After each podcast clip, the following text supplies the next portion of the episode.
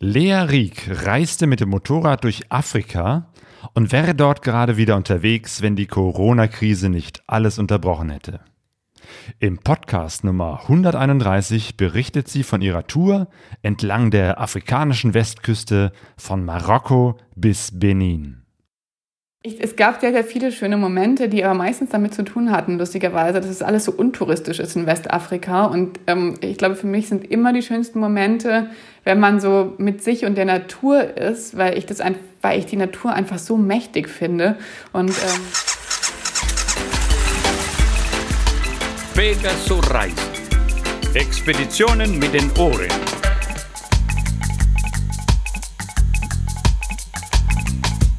Herzlich willkommen bei Pegaso Reise.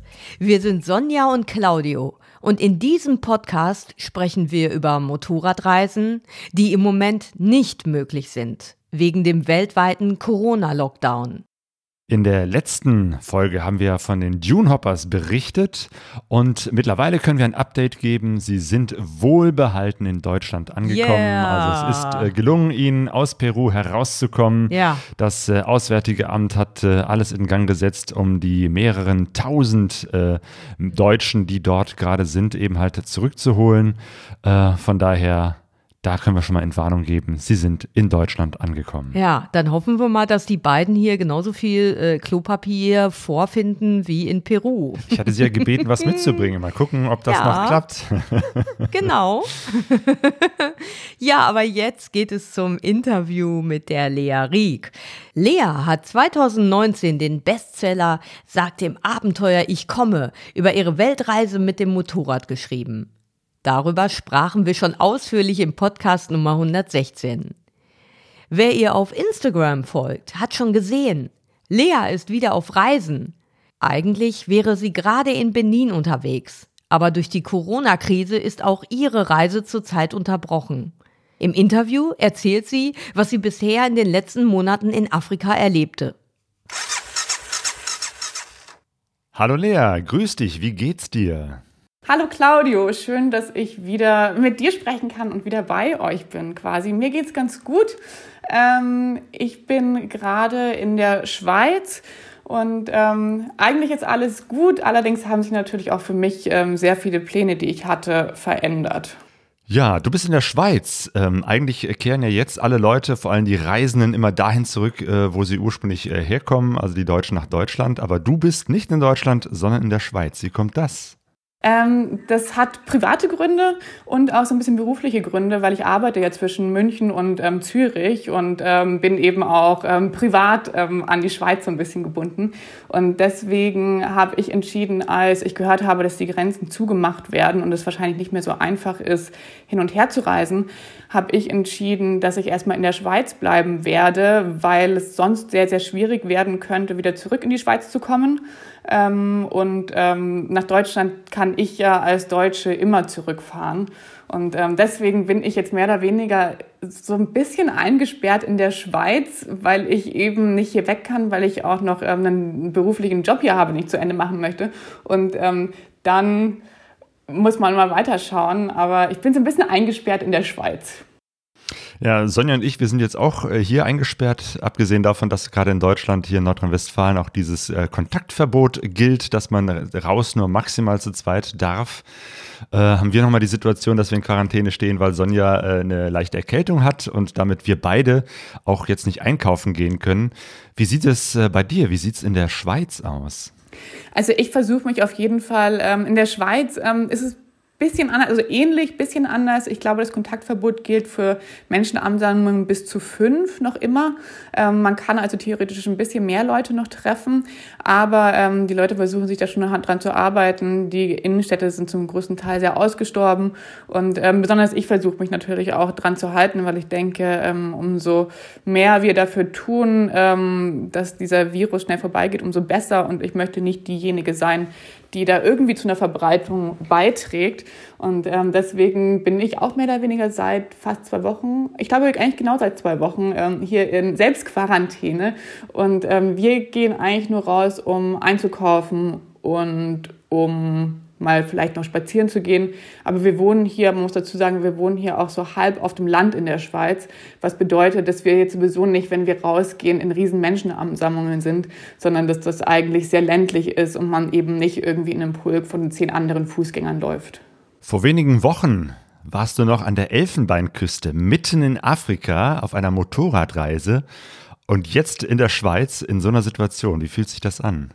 Das fühlt sich natürlich total komisch an und ähm, vor allem diese Afrika-Reise, auf der ich ja eigentlich gerade in Etappen bin, ähm, von der bin ich zurückgekommen Ende Januar und ähm, der Plan war eigentlich, dass ich diese Reise fortsetzen würde jetzt am 1. April.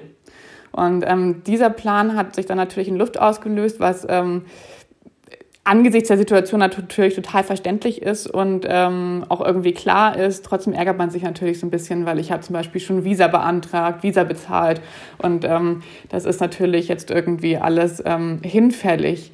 Aber ähm, bei so einer Situation, da gibt es jetzt auch nicht irgendwie viel drüber nachzudenken. Das ist halt einfach jetzt wie es ist. Es fühlt sich allerdings irgendwie sehr, sehr weit an. Also ich habe auch so das Gefühl, wenn ich jetzt na darüber nachdenke, dass ich jetzt ungefähr eigentlich in einem Flieger wäre, um bald mein Motorrad da wieder ähm, weiterzufahren. Das steht jetzt gerade in Benin.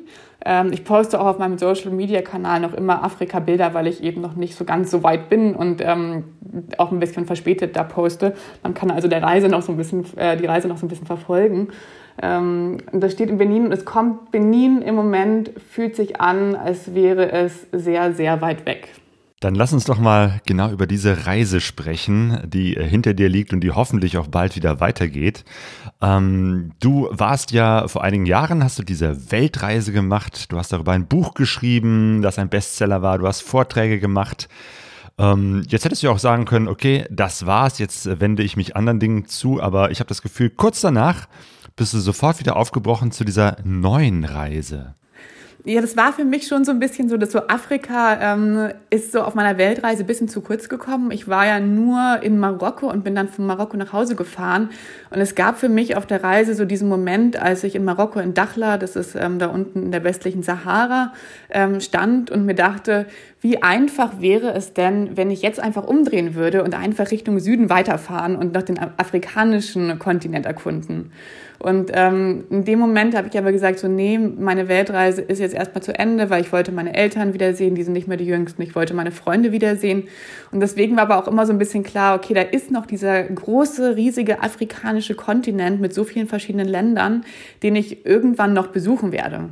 Und ähm, deswegen stand das irgendwie so ein bisschen auf der Liste. Und ähm, ich habe mich eben dann dazu entschieden, diese Reise anzutreten, ein bisschen anders als meine Weltreise, bei der ich ja 18 Monate durchgereist bin, mache ich diese Afrika-Reise jetzt in Etappen, was bedeutet, ich reise meistens so einen Monat, zwei Monate. Jetzt im Frühjahr waren es zum Beispiel, äh, beziehungsweise bei Weihnachten und ähm, Frühjahr waren es fast zwei, drei Monate. Ähm, und fliege dann wieder zurück, lasse mein Motorrad stehen und mache dann meistens nach ein paar Monaten, die ich dann hier normal arbeite, um auch wieder Geld zu verdienen, weiter und fahre dann eben etappenweise weiter. Und das ist jetzt natürlich so ein bisschen zum Erliegen gekommen. Was auch anders ist als äh, bei deiner Weltreise, ist, dass du jetzt zu zweit unterwegs bist. Genau, ich habe einen Reisepartner, der mit mir reist. Der wird wahrscheinlich nicht alles mit mir reisen.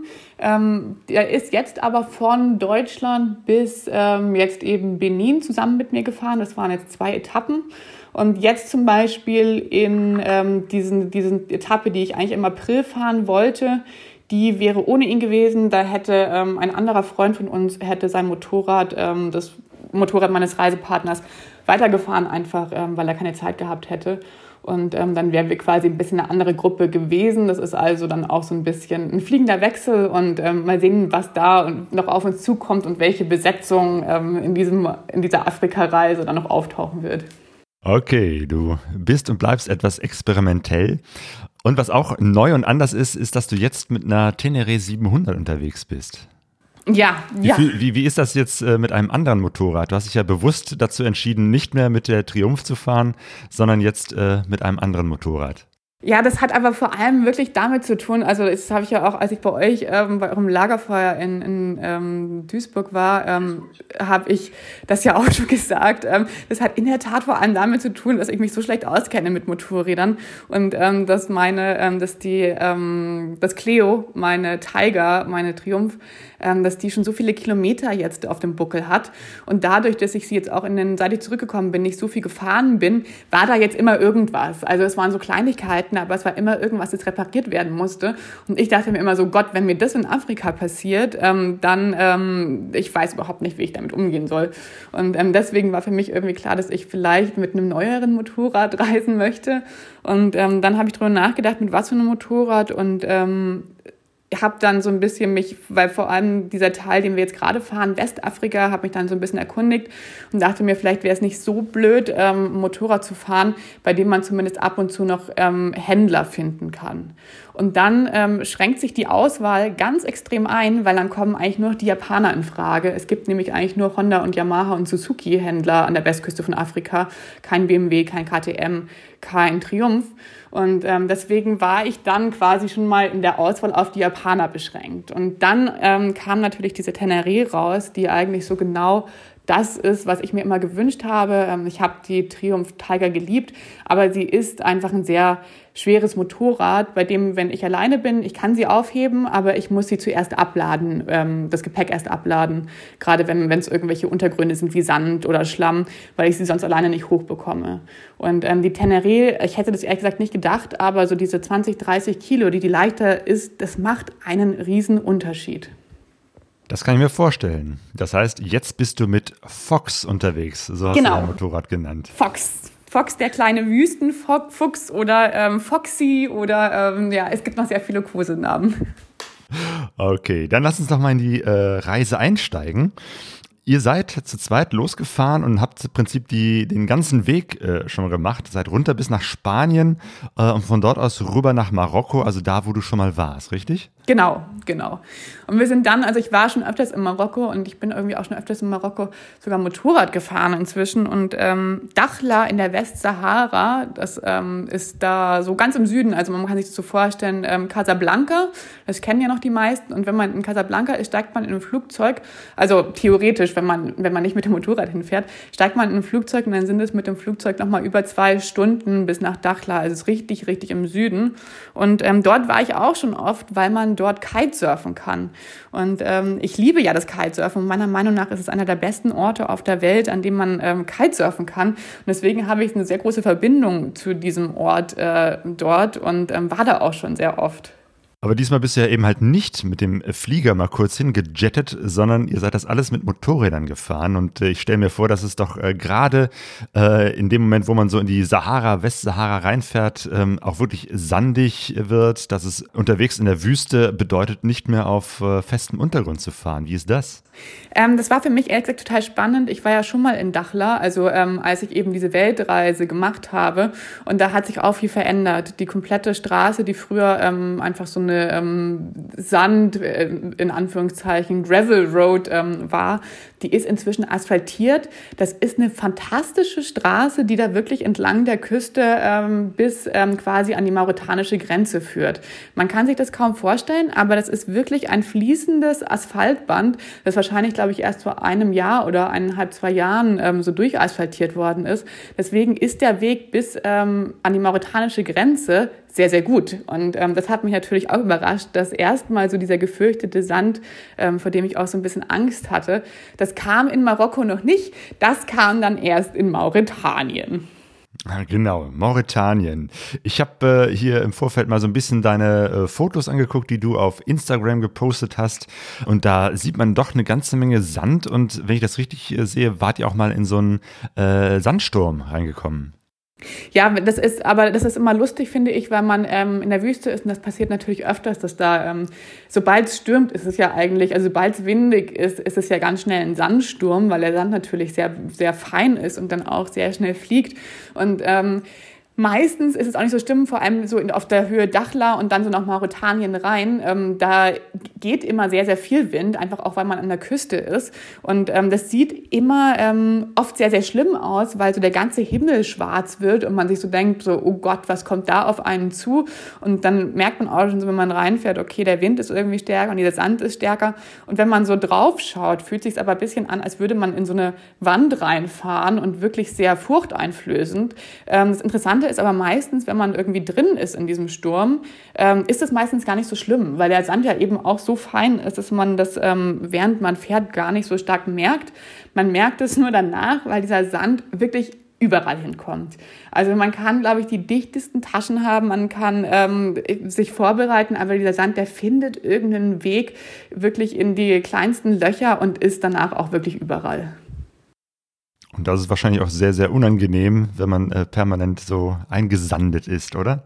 Ich finde es irgendwie gar nicht so schlimm. Ähm, ich finde es dann auch ganz lustig, wenn man so ein paar Tage später, wenn es dann irgendwann nicht mehr so sandig ist, noch Sand in seinen Ohren findet und ähm, dann so als kleines Souvenir von diesen Sandstürmen mitnimmt. Ähm, das ist irgendwie, ich mag den Sand insofern, als dass er mir gar nicht mehr so bedrohlich ist, wie er, glaube ich, früher war. Und Mauretanien und äh, Westsahara ist ja auch so ein Gebiet, wo es immer wieder Konflikte gibt ähm, und äh, wo es äh, Landminen teilweise noch gibt. Ähm, wie ist das da so mit der Sicherheit vor Ort? Das ist eigentlich ähm, heutzutage sehr okay, so dieses Grenzgebiet, ähm, gerade Mauretanien, Westsahara, das galt früher mal als die gefährlichste Grenze der Welt, einfach aus dem Grund, dass es eben diese Konflikte gab. Da sind sehr viele verschiedene ähm, Parteien, die da Ansprüche auf verschiedene ähm, Regionen haben, unter anderem eben Marokko und die sogenannte Polisario. Ähm, ähm, das ist eine Gruppe in der Westsahara, die, die für die Unabhängigkeit der Westsahara kämpfen. Und ähm, diese Konflikte waren noch vor ein paar Jahren sehr, sehr stark stark. Deswegen war es da relativ gefährlich. Deswegen ist auch alles so vermint dort in diesen Gebieten. Ähm, heute dagegen, wenn man ähm, auf den Hauptstraßen bleibt, ist das eigentlich nicht so schlimm. Man muss so ein bisschen aufpassen beim Grenzübergang nach Mauretanien. Das ist so, ähm, nennt sich auch Niemandsland, No Man's Land. Und ähm, das ist wirklich so eine ähm, ganz komische, so zwischen den Grenzen. Das ist eben auch so ein gesetzesfreier Raum, in dem lauter ähm, Autowracks stehen einfach nur noch Sand und irgendwelche Felsen. Also da gibt es auch keine Straßen mehr. Und da muss man immer schauen, dass man irgendwelchen Autos oder irgendwelchen Trucks nachfährt, weil in diesem ganzen Gebiet eben noch so viele Minen liegen. Und durch dass es keine Straße gibt zwischen diesen Grenzen, sollte man schauen, dass man irgendjemand nachfährt, ähm, der sich da auch auskennt, damit man nicht irgendwo in Minen oder in ähm, irgendwelche alten Sachen reinfährt. Obwohl es, glaube ich, auch alles nicht mehr so ähm, ich glaube, das ist auch alles nicht mehr so schlimm inzwischen, aber ähm, besser Vorsicht als Nachsicht. Vorsicht ist immer gut. Äh, ein anderer Spruch, den du auch gepostet hast, ist Inshallah. Dieses äh, Vertrauen, äh, es wird schon gut. Und Vertrauen war ja auch auf deiner Weltreise so ein Thema. Ist das so, dass du da mit mittlerweile mehr Gelassenheit äh, in solche Situationen gehst? Ja, auf jeden Fall. Also ich merke das auch immer wieder ganz stark, wenn ich andere Reisende treffe. Obwohl ich das glaube, ich, glaube wahrscheinlich auch deswegen ähm, konnte ich wahrscheinlich auch diese Weltreise alleine irgendwie mit so wenig ähm, Fahrkönnen und so wenig mechanischem Können ähm, wahrscheinlich auch irgendwie so meistern oder so genießen, wie ich das getan habe, ähm, weil ich eben, glaube ich, schon grundsätzlich einfach dieses Mindset habe, dass ich sage, okay, ähm, es kann blöde Situationen geben, wenn es die gibt, dann gibt es aber wahrscheinlich auch eine Lösung. Und ähm, oft merke ich das aber erst, wenn ich andere Reisende treffe, die dann ähm, Dinge ganz schlimm finden, die ich zum Beispiel überhaupt nicht schlimm finde. Also gerade in Afrika, das ist natürlich eine sehr ähm, heraus, teilweise sind es sehr herausfordernde Straßen, teilweise ist es auch ein sehr herausforderndes Vorankommen und Reisen, weil natürlich gibt es irgendwie keinen Hotelstandard, den man irgendwie, wie von hier, den man irgendwie gewöhnt ist. Es gibt da teilweise einfach keine Duschen, keinen Strom für Tage. Und ähm, wenn man dann andere Reisende trifft, merkt man, dass das denen teilweise auch psychisch irgendwie so sehr an die Substanz geht, ähm, so weg zu sein von diesem Gewohnten. Und ähm, für mich ist es immer eher so eine ähm, Herausforderung, beziehungsweise auch sehr schön, eben wegzukommen aus dem, was ich gewohnt bin, ähm, andere Lebensweisen zu entdecken und auch zu sehen, wie das Leben denn sonst so sein kann und was es eventuell auch gar nicht haben muss. Unterkünfte ist so ein Stichwort. Äh, wie habt ihr so übernachtet? Hattet ihr auch äh, Zelte dabei oder wie habt ihr das gemacht? Ja, wir hatten auch ein Zelt dabei. Allerdings ähm, haben wir nicht so wahnsinnig oft gezeltet. Ähm, man kann es an einer Hand abzählen. Ähm, was aber vor allem den Grund hatte, dass es überall so dermaßen heiß war. Also umso weiter man Richtung Äquator fährt, umso ähm, größer wurde auch die Hitze beziehungsweise die Schwüle. Und ich habe sowas ehrlich gesagt noch nie erlebt. Mir war so heiß wie noch nie davor in meinem Leben. Ich habe so geschwitzt wie noch nie zuvor in meinem Leben. Und ähm, deswegen haben wir immer, wenn es irgendwo eine Unterkunft gab, ähm, bei der man sich dann so ein Dach über dem Kopf hatte und ähm, Schatten hatte und ähm, irgendwie vielleicht auch Locals, die ähm, einem dann so ein bisschen was erzählt haben, dann haben wir immer ähm, das bevorzugt zu unserem Zelt. Einfach weil dieses Zelt dann doch eine sehr schwitzige Angelegenheit sein kann, gerade wenn auch die Sonne scheint. Und ähm, deswegen haben wir das Zelt eben nur benutzt, wenn es wirklich sein musste. Ähm, es hat aber auf jeden Fall Sinn gemacht, es mitzunehmen, weil man einfach weil man so oft in einer Situation ist, in der man sich denkt, so was ist, wenn wir jetzt heute nicht mehr da ankommen, wo wir eigentlich hin wollten? Was ist, wenn wir heute nicht mehr in einem Dorf ankommen, in dem es Unterkünfte gibt oder in dem es irgendwelche ähm, Einheimischen gibt, die einem unterbringen können? Und wenn man dann sein eigenes Zelt dabei hat, nimmt es einem natürlich sehr, sehr viel Sorge, weil man weiß, im Zweifelsfall ist man unabhängig und im Zweifelsfall kann man einfach dieses Zelt aufschlagen und ähm, darin schlafen die äh, Unterkünfte, äh, die ihr so hattet. Kannst du vielleicht mal exemplarisch äh, so eins beschreiben, damit man so ein, so ein Bild vor Augen hat, weil es vermutlich anders aussieht als jetzt das äh, Standardhotel, das man jetzt hier in Deutschland treffen würde? Ja, ähm, ja, hm. also. Irgendwo ähm, in Mauretanien. Ihr seid unterwegs und äh, ihr wolltet war, mal. Mauretanien war in der Tat sehr, sehr schön, lustigerweise. Also das, das war, ähm, da waren die Unterkünfte ähm, sehr einfach. Also wir sind zum Beispiel in Mauretanien, sind wir dann so ein bisschen in, in das Land reingefahren und ähm, waren dann in so einer Oase. Und da gab es zwei verschiedene Arten von Unterkünften. Da gab es einmal so ein Zeltcamp und ähm, einmal ähm, so Unterkünfte in so, das heißt, die heißen Tikis. Das sind so traditionelle mauretanische kleine Hüttchen werden. Das sind einfach so Rundhütten. Und ähm, das, da wird dann auch einfach auf dem Boden, ähm, gibt es eine Matratze und ähm, Moskitonetz bekommt man meistens noch.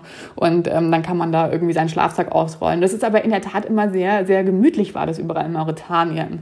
Ich glaube, unser, ähm, so unser, unsere erster so Unterkunftsschock ging, glaube ich, eher so in Guinea-Bissau, in Guinea los, weil wir da schon gemerkt haben, so okay, hier ist es jetzt ähm, wirklich anders und ähm, hier kann man eben nicht mehr damit rechnen, dass man irgendwo fließendes Wasser findet, weil in der Oase zum Beispiel in Mauretanien hat man ja sogar das natürliche fließende Wasser, in dem man sich da waschen kann. Und aber in vielen Teilen, ähm, in die man dann gekommen ist, gerade weil jetzt auch Trockenzeit war, gibt es da einfach kein, nicht mehr so richtig viel Wasser, halt nur noch Wasser aus irgendwelchen Dorfbrunnen, ähm, das die Einheimischen dann einem auch gerne geben, aber dann hat man eben, weiß man eben, okay, man hat jetzt ähm, einen halben Eimer Wasser, um sich zu duschen und das irgendwie in diesen schweißtreibenden Konditionen, die da unten ähm, herrschen, ist es natürlich schon sehr herausfordernd. Ähm, und was, was glaube ich, so sehr, ähm, was uns immer wieder begegnet ist, ähm, waren die Toiletten, weil es gab sehr oft Zimmer mit Toiletten sogar, was uns sehr gewundert hat aber eben ähm, die Wasserversorgung davon war nicht so gut. Sprich, diese Toiletten ähm, hatten dann so die Notdurft von wahrscheinlich den letzten zehn Menschen, die auch in diesem Zimmer gewohnt haben, noch drinnen, weil man es eben nicht mehr runterspülen konnte. Und ähm, das war so, ähm, glaube ich, bei uns immer, als ich gesagt habe, so, hm, äh, ich weiß nicht so genau, ob ich auf die Toilette noch gehen möchte. Und ähm, deswegen benutzt man dann vielleicht auch einfach eher ähm, die große Toilette, die man dann findet, wenn man reist und schlägt sich doch einfach ins Gebüsch, um da seine Notdurft zu verrichten. Stichwort Notdurft. Ähm, das ist ja zum Beispiel in der Wüste auch gar nicht so einfach, weil es da eben halt nicht so die klassischen Büsche, Sträucher, Bäume gibt, hinter denen man sich verstecken kann. Es gibt so ein Foto, wo man dich so hinter einem Steinhaufen hocken sieht. Genau. Ja, das war, ähm, danach wurde mir auch gesagt, das war gar nicht, ich dachte, also es gab ja diesen Steinhaufen, ähm, der errichtet war eben da in der Wüste und ich dachte mir, ach wie schön, ging auch noch so aufs Meer raus und mir war natürlich total klar, dass der einfach da ist, damit man dahinter aufs Klo gehen kann, weil es ja sonst irgendwie keine Toiletten gibt und ja auch so weite Sicht auf ähm, lange Kilometer, weil das ja einfach alles eine flache Ebene ist teilweise und ähm, ich hab, bin dann dahinter gegangen und ähm, habe auch gerochen, dass schon viele andere Leute dieses, ähm, dieses, diesen Steinwall als Toilette benutzt haben, hat mich sehr gefreut. Und ähm, dann habe ich dieses Bild gepostet und wurde dann aber aufgeklärt, dass ähm, dieser Steinwall nicht da ist, damit man da aufs Klo geht, sondern ähm, als Schutz für die Fischer, die da manchmal sitzen, das war nämlich am Meer, als Schutz für die Fischer, die von dort eben ähm, ihre Fische äh, fangen und sich gegen den Wind schützen. Und dann hatte ich natürlich total schlechtes Gewissen, dass ich ähm, hinter diesem Steinwall, aber wie auch schon viele andere Leute, dahin gepinkelt habe. Ja, es gibt eben halt Dinge, die äh, erfährt man erst im Nachhinein oder die sind einfach kulturell komplett anders. Ähm, was ich mir auch komplett anders vorstelle, ist äh, Weihnachten. Ihr, ihr, wart ja da auch unterwegs äh, zur Weihnachtszeit.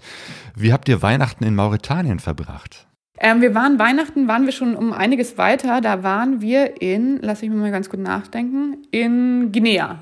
Und, ah, ähm, okay. ähm, und ähm, Weihnachten war schon sehr, sehr spannend, weil wir vor allem durch Mauretanien und dann auch noch ähm, Senegal, das sind ja sehr, sehr muslimische Länder, und umso südlicher man kommt, umso ähm, durchmischter werden die Länder dann wieder. Also sprich, ähm, da gibt es dann auch einen Teil Christentum, einen Teil ähm, eben noch immer muslimisch.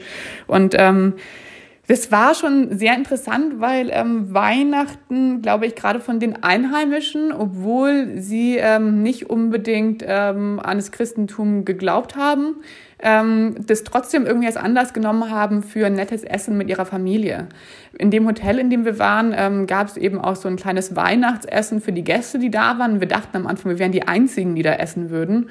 Und ähm, hat sich dann aber wirklich herausgestellt, dass die ganzen Locals sich da Tisch, Tische gebucht haben, sozusagen als festlicher, ähm, festlicher Anlass, um da hinzugehen, obwohl sie selbst gar nicht christlich waren, aber eben einfach so als irgendwie, ähm, man nimmt die Feste, man feiert die Feste, wie sie fallen, sagt man doch so schön, oder? Und ähm, das Sehr ist da, glaube ich, genau. Passt. Und das ist da, glaube ich, so passiert. Und das war auch wiederum sehr schön, weil ähm, wir eben da so saßen einem anderen Land und eben alle anderen eigentlich auch dasselbe getan haben wie wir, nämlich einfach da zu essen und irgendwie eine nette Zeit zu haben. Du hast gerade nochmal von Oasen auch in Mauretanien erzählt und ich habe noch im Kopf, dass ihr da auch mal eine Panne hattet. Also, dass die, die Afrika-Twin deines äh, Partners irgendwie kaputt war und ihr das nicht geschafft habt, äh, das vor Ort zu reparieren. Ja, ähm, das war sehr interessant, weil ähm, das ist eine Panne, die hatte ich auch schon mal auf meiner Weltreise. Und ähm, ich sage immer zu allen, gerade wenn man in den Sand fährt, sollte man eventuell darüber nachdenken, gerade wenn man in den Sand fährt und kein erfahrener Motorradfahrer ist, beziehungsweise kein, ähm, kein Ass im Sand fahren, sollte man darüber nachdenken, sich Ersatzkupplungsscheiben mitzunehmen. Und ähm, mein Reisepartner hat da natürlich nicht drauf gehört auf diesen weisen Rat. Und ähm, was dann passiert ist, ist, dass er sich im tiefen Sand in Mauretanien, als wir zu dieser Oase gefahren sind, ähm, weil sein Motorrad auch so viel schwerer ist als meines. Also da merkt man auch wirklich nochmal diesen Gewichtunterschied. Das ist viel extremer eingesunken in diesen Sand und ähm, der ist einfach wirklich teilweise nicht mehr weitergekommen, obwohl er versucht hat, seine, ähm, seine Geschwindigkeit aufrechtzuerhalten und ähm, ist dann da stecken geblieben und ist da auch mit irgendwie Hilfe und Anschieben nicht mehr so richtig rausgekommen aus diesem tiefen Sand und hat dabei eben seine Kupplung verbrannt. Und ähm, wir waren dann in dieser Oase wirklich der beste Ort auf dieser Erde, um stecken zu bleiben, weil es da einfach so schön war und ähm, haben versucht, da irgendwie Hilfe zu bekommen. Und das war natürlich nicht ganz so einfach. Wir, dann hat erst einer gesagt aus dem nächsten Dorf, er kommt vielleicht mal vorbei und schaut sich das an. Ähm, der kam dann irgendwie nach zwei Tagen noch immer nicht. Ähm, dann haben wir den also aufgegeben. Und ähm, wir haben auch selbst irgendwie keine schnelle Lösung gefunden für diese ähm, Kupplungssituation und haben dann beschlossen, ähm, einen Pickup-Fahrer zu fragen, ob er uns nicht aus dieser Oase bis nach Nouakchott, der Hauptstadt von Mauretanien, zurückfahren kann, weil wir da eben auf ähm, bessere Werkstätten gehofft haben. Und das haben wir dann auch gemacht. Der ähm, kam dann, hat die Afrika Twin hinten draufgenommen und ähm, ist mit uns in die Hauptstadt gefahren. Und da wurde dann ein, ähm, die haben dann da irgendwie ein bisschen dran rumgemacht und ähm, konnten allerdings auch nicht das Problem vollkommen beheben. Ich meine, Kupplungsscheiben sind halt einfach, wenn sie verbrannt sind, sind sie verbrannt. Und ähm, es ging dann, es ging dann allerdings wieder zu fahren. Das Motorrad ist immer in so, weiß nicht, im dritten, vierten Gang ist es dann irgendwie ein bisschen durchgedreht, ähm, was dann nicht so schlimm war. Und wir sind dann mit diesem Motorrad, das dann wieder fahrbar war, aber natürlich irgendwie nicht ähm, total repariert, bis nach Dakar im Senegal gefahren. Und da haben wir dann gewartet auf Kupplungsscheiben, die aus Europa kamen. Dakar im Senegal ist ja auch so eine Stadt, ähm, wo man sofort irgendwie coole Bilder vor Augen hat. Äh, wie ist es da? Das war für mich auch eben so, weil man, glaube ich, auch vor allem wir als Motorradfahrer natürlich so denken, so Paris, Dakar, wow, ja, ähm, das Dakar ist so ein, genau, so irgendwie so ein Traumziel. Und ich muss aber ganz ehrlich gestehen, dass ich von Dakar als Stadt selbst war ich irgendwie so ein bisschen enttäuscht. Ich glaube, gerade weil ich da irgendwie mir so große Bilder ähm, im Kopf gesponnen hatte und ähm, mir so viel vorgestellt hatte. Und dann ähm, fand ich Dakar irgendwie gar nicht so, spannend, ähm, wie ich dachte und ähm, nicht so, ich weiß auch nicht, hat mich eigentlich nicht so mitgerissen.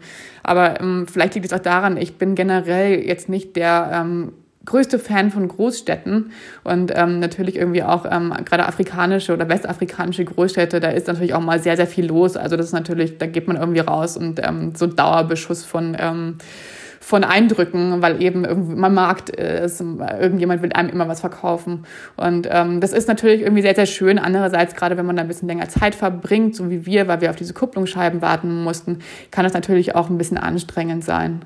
Und ähm, deswegen war Dakar für mich nicht so toll, wie ich dachte. Ähm, allerdings ähm, habe ich mich auch wirklich gefreut, ähm, da zu sein, weil es für mich auch so wirklich irgendwie ein bisschen so eine kleine Errungenschaft war zu merken, so hey, wir haben jetzt den ganzen Weg von wirklich schon ähm, Deutschland und Europa bis nach Dakar mit dem Motorrad zurückgelegt. Genau, die Großstadt ist nicht so sehr dein Ding. Äh, du magst es eher da, wo es äh, schön ist, wo es einsam ist. Ähm, du hast ja auch ein paar Drohnenvideos äh, gepostet und ich erinnere mich an ein wunderschönes Video, wo du auch, ich glaube, das war im Senegal, diese Salzbecken von oben gefilmt hast. Ja, das war ähm, total schön. Das war, als wir dann, als wir dann endlich mit neuer Kupplung von Dakar aufbrechen konnten. Ähm, habe ich, während wir in Dakar waren, habe ich irgendwie so, keine Ahnung, ein bisschen ähm, über den Senegal gelesen und habe dann irgendwo auf Instagram so ein Bild gesehen von diesen Salzbecken, in denen ähm, die Leute Salz anbauen bzw. abbauen. Und ich, ich, die waren, sahen so wahnsinnig toll aus und das war so eine Luftausnahme aus einem Flugzeug, das jemand gemacht hat.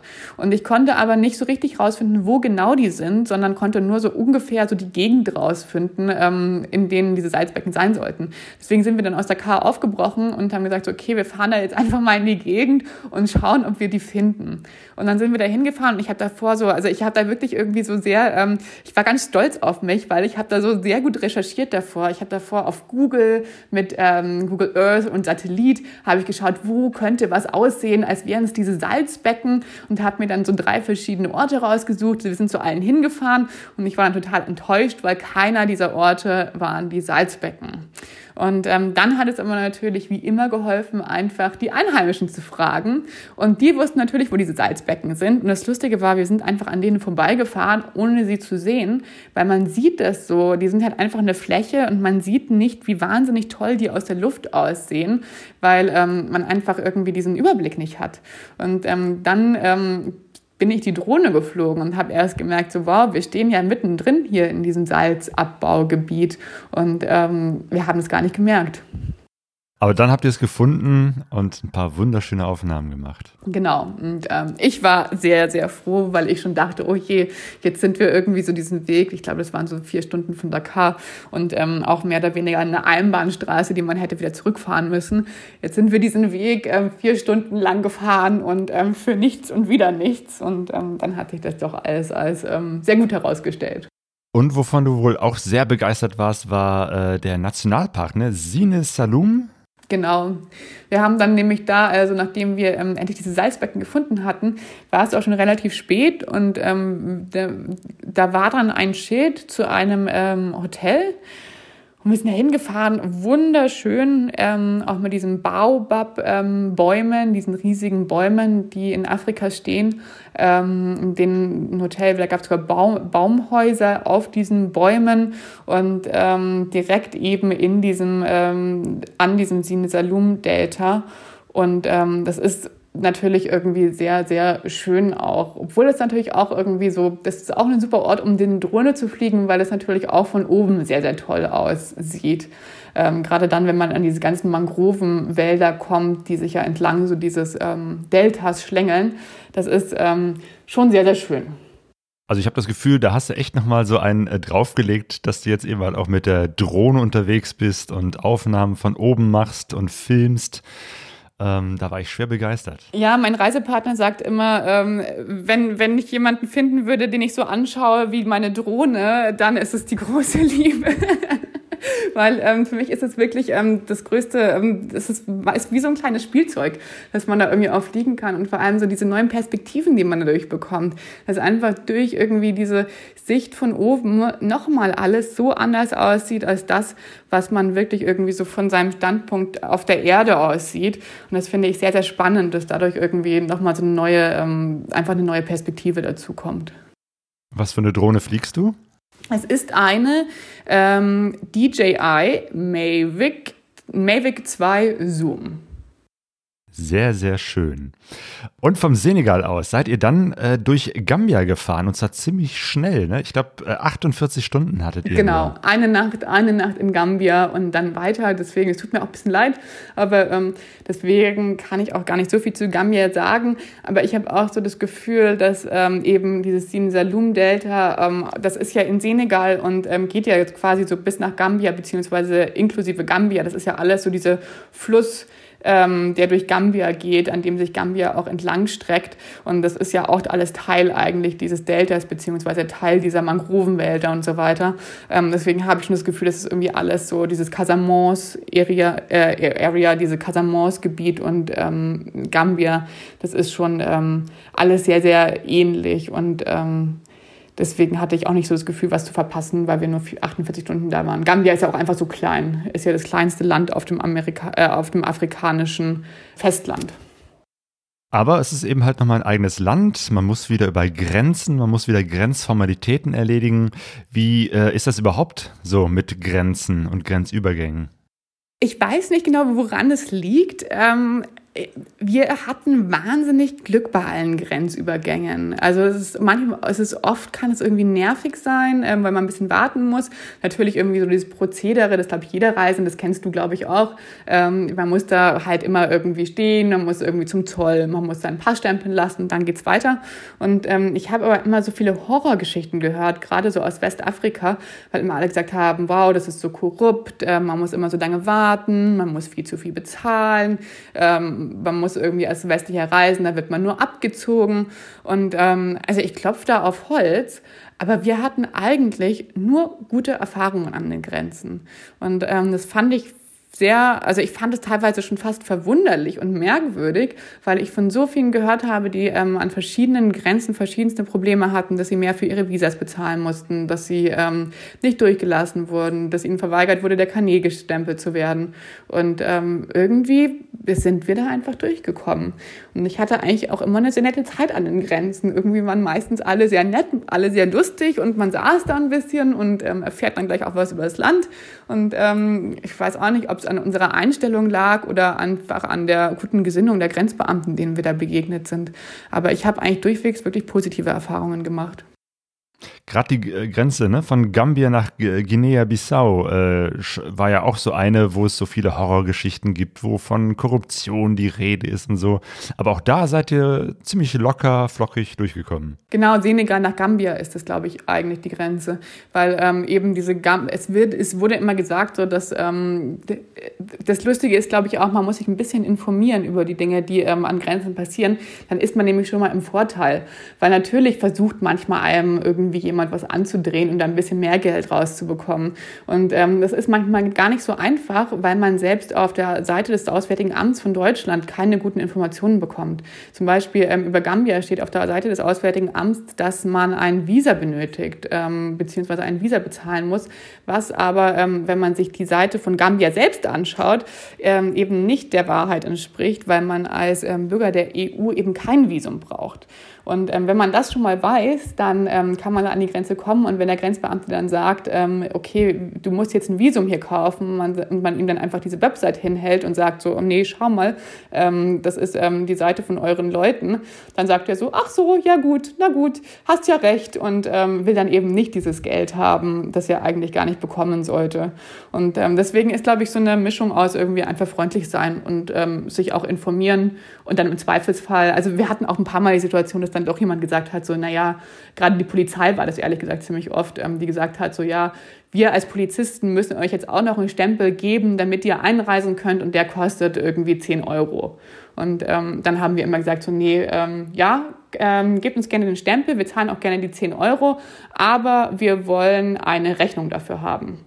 Und ähm, sobald man auf diese Rechnung insistiert und sagt so, nee, sorry, wir können das, wir können euch kein Geld geben, sobald, solange es keine Rechnung gibt, ähm, dann ähm, lassen sie es auch meistens sein, weil sie natürlich einem keine Rechnung ausstellen können und weil sie das natürlich ziemlich in ähm, Bedrängnis bringen würde, wenn man ähm, selbst irgendwie so einen Wisch hätte und dann irgendwo hingeht ähm, zu ihren Vorgesetzten und das ähm, herzeigen würde.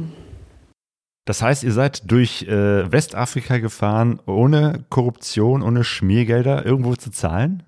Ich glaube ja.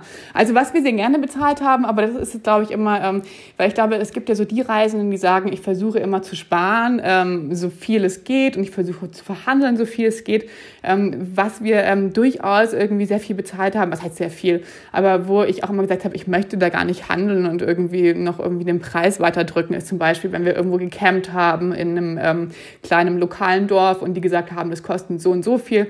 Ich glaube, man hätte auch immer überall für die Hälfte campen können können. Aber ähm, ich fand das einfach irgendwie für unsere Verhältnisse sowieso nicht so wahnsinnig viel Geld.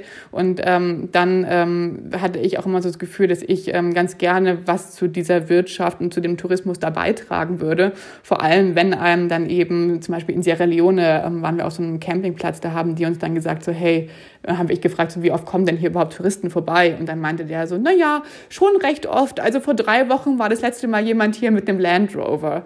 Und dann weißt du halt, na ja, alle drei Wochen kommt irgendwie jemand mal vorbei. Ähm, das sind natürlich nicht sehr viele Touristen.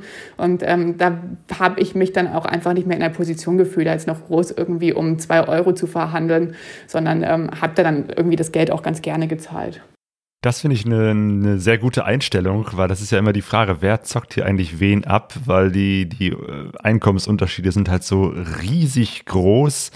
Wie gehst du überhaupt äh, damit um, äh, immer zu wissen, Mensch, ich habe hier so unendlich viel Geld oder so unendlich anderen Lebensstil als die Menschen hier vor Ort, fahre mit dem riesen Motorrad hier durch.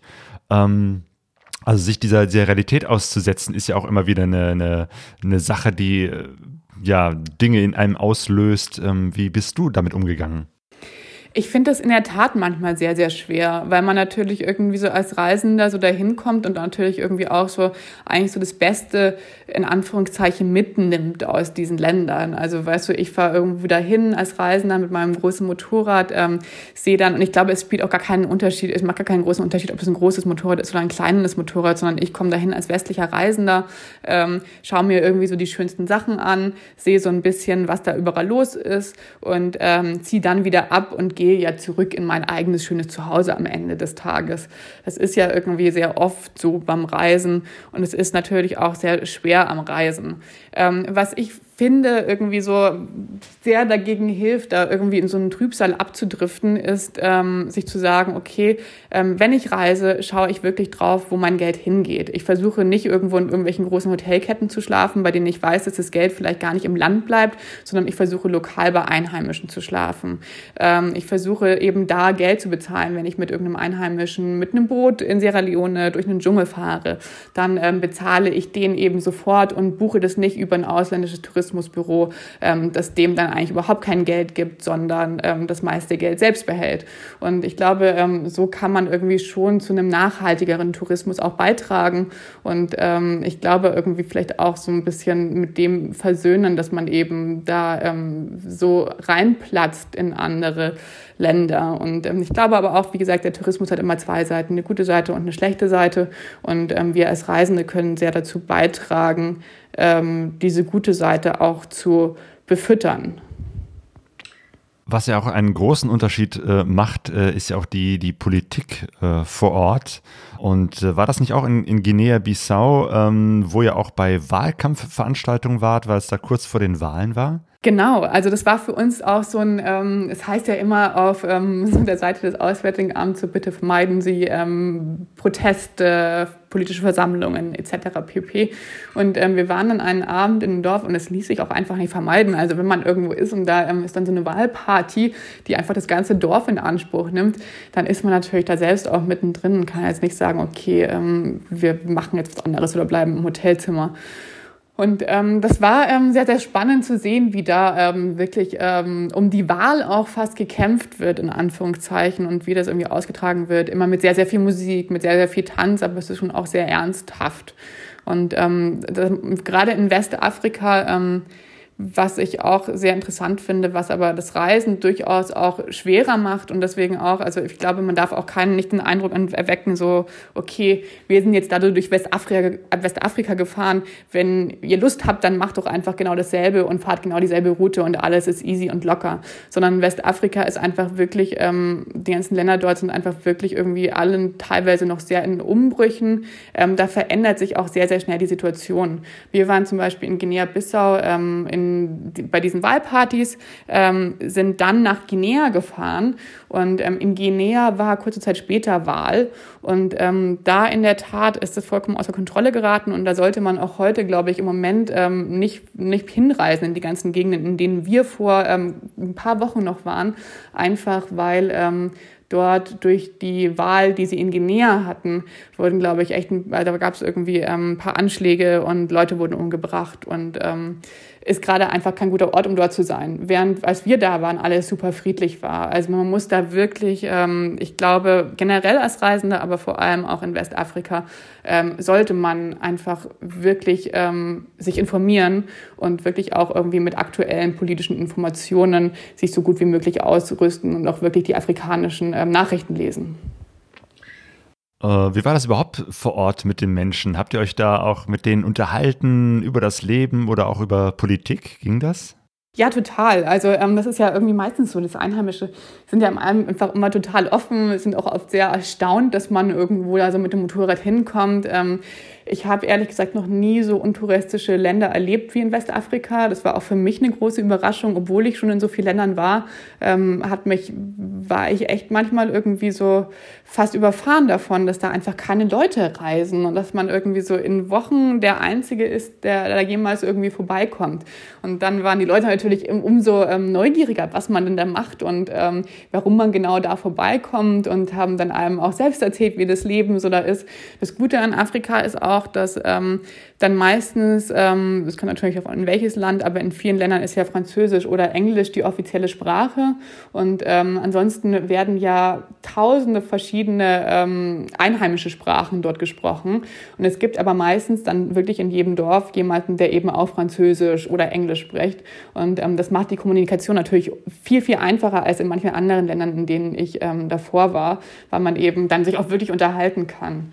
Und ähm, das war schon ziemlich cool, da ähm, so auch das Leben der Einheimischen kennenzulernen und ähm, zu merken, so hey, hier haben die Leute nicht nur eine Frau, sondern ähm, je nachdem, welche Position sie irgendwie in dem Dorf haben, bis zu 15 Frauen, die sie geheiratet haben und ähm, eine ganze Horde an Kindern. Und ähm, es gibt dann wirklich auch immer einen Dorfältesten, bei dem man sich vorstellen muss und ähm, der einem der einem so ein bisschen an die Hand nimmt. Ähm, als wir jetzt in Benin waren am Ende, ähm, waren wir auch in so, da ist ja Voodoo, ist ähm, die quasi Landesreligion. 30 Prozent der Leute in Benin glauben an die Voodoo-Religion. Wir waren dann bei so einem Voodoo-Priester, der uns ähm, für unsere Reise einen kleinen Voodoo-Geist mitgegeben hat, der uns beschützen oh, das, soll. Das musst du mal beschreiben. Wie, wie sah das denn aus? Also das ist, ähm, wir, waren, ähm, wir waren in einem ähm, Dorf in Benin und wir haben da zwei verschiedene Sachen gemacht. Ähm, wir hatten das Glück, dass wir da genau zu der Zeit waren, als ähm, so die höchsten Voodoo-Feiertage des Landes waren. Und deswegen gab es wirklich überall so Voodoo-Feste. Und wir dachten uns am Anfang, bedacht, also ich bin da hingekommen und dachte mir am Anfang, okay, das ist wahrscheinlich so, dass man irgendwie sagt, wenn man zu, zu einem Voodoo-Festival gehen möchte, ähm, dass dann wahrscheinlich so zehn weiße Touristen da rumsitzen und dann tanzen irgendwie ein paar Leute für einen und dann ähm, ist es das. Und das stimmt natürlich überhaupt nicht, weil die Leute da wirklich dran glauben. Das ist einfach die, ähm, die Landesreligion.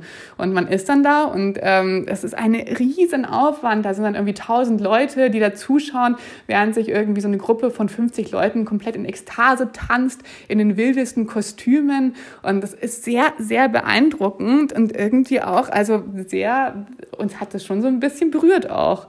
Und ähm, am nächsten Tag sind wir dann eben zu so einem ähm, Priester in so einem ganz, ganz kleinen Dorf gefahren und der ähm, hat uns dann so durch seine Räume geführt und uns erklärt, ähm, was er in welchem Raum macht. Und ähm, da sieht man dann auch wirklich so alles von irgendwelche kleinen Statuen bis in einem Raum ähm, komische Eier, gemischt mit irgendwelchen toten Fledermäusen und ähm, so wirklich ähm, erschließen, was da passiert, tut, tut sich es einem nicht. Ähm, aber ähm, es ist sehr, sehr spannend und dieser nette Priester, ähm, selbst wahrscheinlich so um die 75, ähm, sehr, sehr klein, sehr nett, ähm, hat uns dann auch erzählt, dass er fünf Frauen hat und ein sehr, sehr gutes Leben und ähm, hat dann uns eben gesagt, ähm, dass er uns gerne einen kleinen Talisman für unsere Reise mitgibt und ähm, hat dann so ein kleines Ding aus so einem Leder genommen und ähm, uns in die Hand gelegt und dann ähm, über so eine, so eine Statue Staub drüber gekippt, hat dann ein paar Sprüche gesprochen und diesen Staub weggeblasen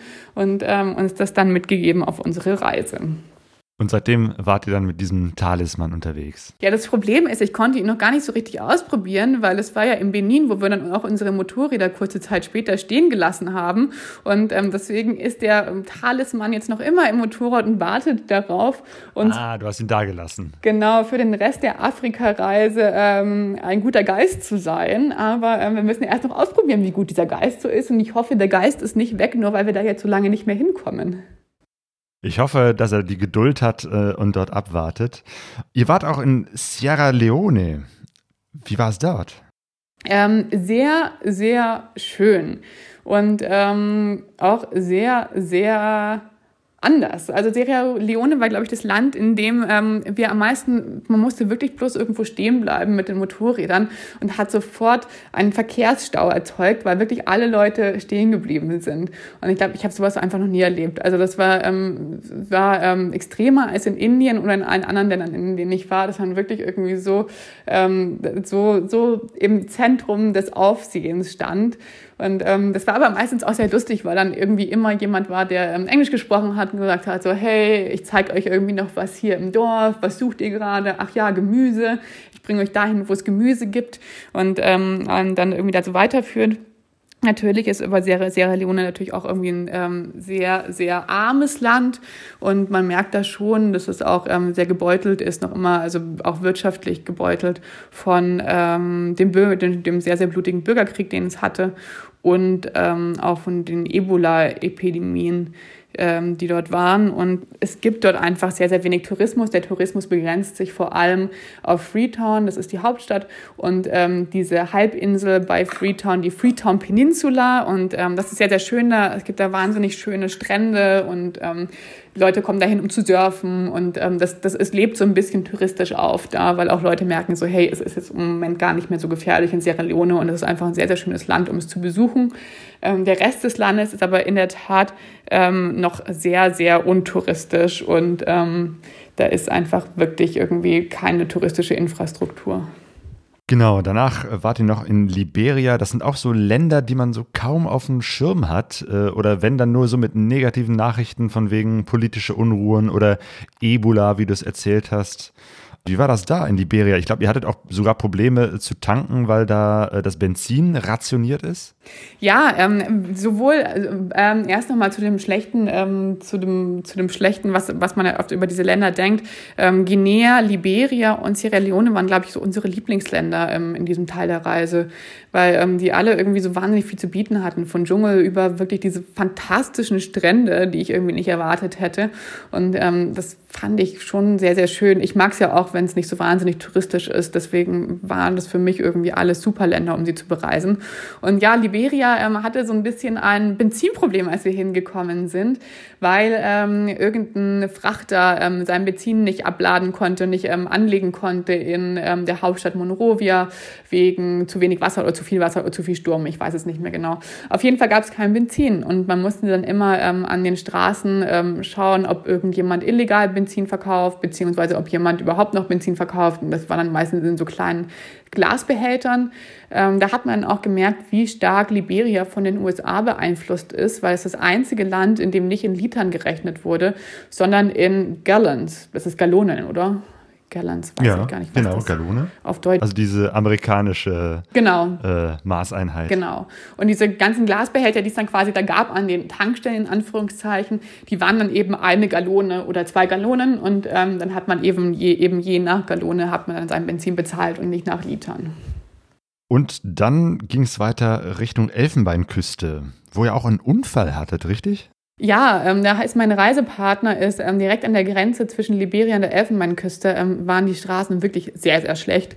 Und ähm, es ist auch immer ein bisschen so, so also es geht alles vom Fahren, aber ähm, das Problem ist aber, man muss halt wirklich den ganzen Tag konzentriert sein und das wird manchmal irrsinnig schwer, wenn man irgendwie schon so lange, ähm, so viele Stunden auf dem Motorrad ist in dieser extremen Hitze. Und ähm, er hat dann irgendwie einmal ganz kurz nicht aufgepasst, hat nicht gemerkt, dass ihm ein Motorradfahrer entgegenkommt und hat dann versucht, dem Motorradfahrer auszuweichen. Das Problem war, dass der andere Motorradfahrer genau dasselbe dachte und sie beide versucht haben, in dieselbe Richtung dem anderen auszuweichen und dann beide eine Vollbremsung hinlegen mussten. Und ähm, der ähm, dem lokalen Motorradfahrer, dem ist nicht so richtig passiert, aber mein Reisepartner ist, ähm, weil dann natürlich auch äh, er in einem Schlagloch gelandet ist, ähm, der ist dann ähm, umgefallen mit seinem Motorrad und das Motorrad ist auf seinen, seinen Fuß gefallen, auf seinen, wie nennt man das, Ankle, sein ähm, C? Nein, ähm, ähm, Fußgelenk, so, so heißt es. Ah, Entschuldige. Okay. Sein Fußgelenk. Du bist schon so im Englischen, ne? Ja, weil ich, weil ich hier vor allem in der Schweiz auch ähm, mit meinem Job nur Englisch rede. Deswegen bin ich, ähm, bin ich manchmal ganz verwirrt, wenn ich dann plötzlich wieder Deutsch rede. So. ich hoffe, es geht trotzdem. Genau, Fußgelenk. Es ist auf sein Fußgelenk gefallen. Und ähm, ich habe auch gesagt, so Gott sei Dank ähm, hatte er ordentliche Motorradstiefel an. Und das ist wirklich für mich ähm, jetzt nach allen Reisen und nach auch allen Stürzen, die die ich irgendwie selbst hatte, ist es für mich so essentiell, einfach mit einer richtigen Ausrüstung zu fahren, weil ähm, sein ähm, Fußgelenk wäre einfach zertrümmert gewesen, wenn er diese Schuhe nicht angehabt hätte. Und ähm, er hat trotzdem, obwohl er diese ähm, richtigen Boots anhat, ähm, wir haben dann, also er steckte dann erstmal da fest, ähm, der lokale, der einheimische Motorradfahrer und ich haben das Motorrad weggehoben und ähm, dann hat er seinen Fuß rausgezogen. Und ähm, ich dachte am Anfang so, oh, oh, oh, wer weiß, ob wir jetzt überhaupt weiterfahren können. Er hat dann aber die Zähne zusammengebissen und ist weitergefahren. Und ähm, abends war dann aber sein Fuß angeschwollen, wirklich, ich glaube, ungelogen, ungefähr auf die drei- bis vierfache Größe seines normalen Fußgelenks. Und ähm, wir wollten dann eigentlich in ein Krankenhaus gehen und ähm, das Röntgen lassen, das ist aber ja natürlich auch manchmal nicht so einfach, wenn man irgendwo im Hinterland an der, von der Elfenbeinküste steckt. Und deswegen haben wir dann beschlossen, okay, lass uns ähm, die nächsten Tage so schnell wie möglich nach Abidjan beziehungsweise nach Yamoussoukro, was die offizielle Hauptstadt von der Elfenbeinküste ist, fahren, damit wir irgendwo sind, wo wir diesen Fuß anschauen lassen können. Und was war mit dem Fuß? Ja, und dann. Ging das denn noch? Also, ihr konntet einfach so nochmal, äh, oder dein Partner konnte weiterhin aufs Motorrad steigen und mit dem kaputten Fuß fahren? Ja, konnte er. Und dann waren wir in Yamoussoukro, beziehungsweise irgendwann in Abidjan und haben, die ganzen, haben den ganzen schönen Norden der Elfenbeinküste ausgelassen, den wir eigentlich davor erkunden wollten. Dann waren wir in Abidjan und dann sagt er, naja, ist doch gar nicht mehr so schlimm, mein Fuß. Ich glaube, ich möchte jetzt doch in kein Krankenhaus gehen. Ähm, das war, ähm, also es, ist dann besser geworden, es ist auch abgeschwollen. Er wollte in kein Krankenhaus mehr, wie das ja oft so ist mit irgendwie vielleicht männlicher Eitelkeit, dass man dann denkt, so, okay, jetzt habe ich alles überwunden. Und ähm, ich glaube nach wie vor, dass es eine gute Idee wäre, gewesen wäre, ins Krankenhaus zu gehen, weil er ähm, jetzt auch Wochen später noch immer manchmal Schmerzen an dem Fußgelenk hat, es aber noch immer nicht anschauen lassen möchte. Und das ist dann auch sein Problem, meine ich. Nein, Mit viel aber Schmerztabletten kann man das dann auch lösen. genau, nein, aber ich, ich glaube, es macht immer Sinn, eine Verletzung so schnell wie möglich anschauen zu lassen, ähm, selbst wenn es nicht nichts ist und selbst wenn man vielleicht einmal zu oft irgendwie ins Krankenhaus geht, ähm, weil wenn es was ist, dann ähm, kann man natürlich immer sofort am besten was tun. Und ähm, wenn sich da irgendwas verwächst oder kaputt ist oder eben nicht genug ruhig gestellt war, ähm, ich glaube, bei ihm war es vielleicht irgendein Band, das irgendwie angerissen war oder so, ähm, bei dem man dann vielleicht durch irgendwie einfach Ruhigstellung was tun könnte, dann macht es natürlich Sinn, das irgendwie anschauen zu lassen, sobald wie es geht und ähm, das nicht mitzuschleppen. Ja, weil wenn dann der Spruch kommt, äh, wären Sie mal vor einer Woche gekommen, da hätten wir es noch heilen können, das äh, möchte man ja eigentlich auch nicht hören. Genau, genau. Und ich glaube, so ist es einfach oft. Deswegen, ich bin eigentlich Verfechte, das lieber schnell und lieber richtig anschauen lassen, ähm, bevor man das irgendwie lange mit sich rumträgt. Aber ähm, man kann auch niemanden zu seinem Glück zwingen. Wie war das sonst überhaupt mit Gesundheit auf Reisen? Seid ihr da gut durchgekommen? Weil es gibt ja so ein paar Dinge, die einem fast immer mal passieren, dass man mal eine Magen-Darm-Geschichte hat äh, oder eben halt mit der großen Hitze überall, dass äh, der Kreislauf nicht so will, wie er kann. Äh, seid ihr da gut zurechtgekommen?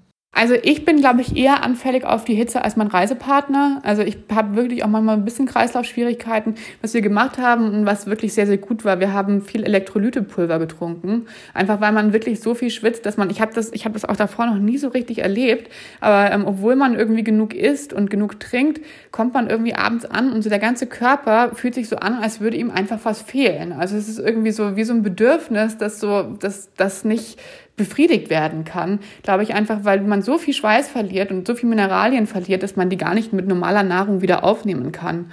Und ähm, wir haben dann so diese Elektrolytepulver getrunken, was sehr geholfen hat.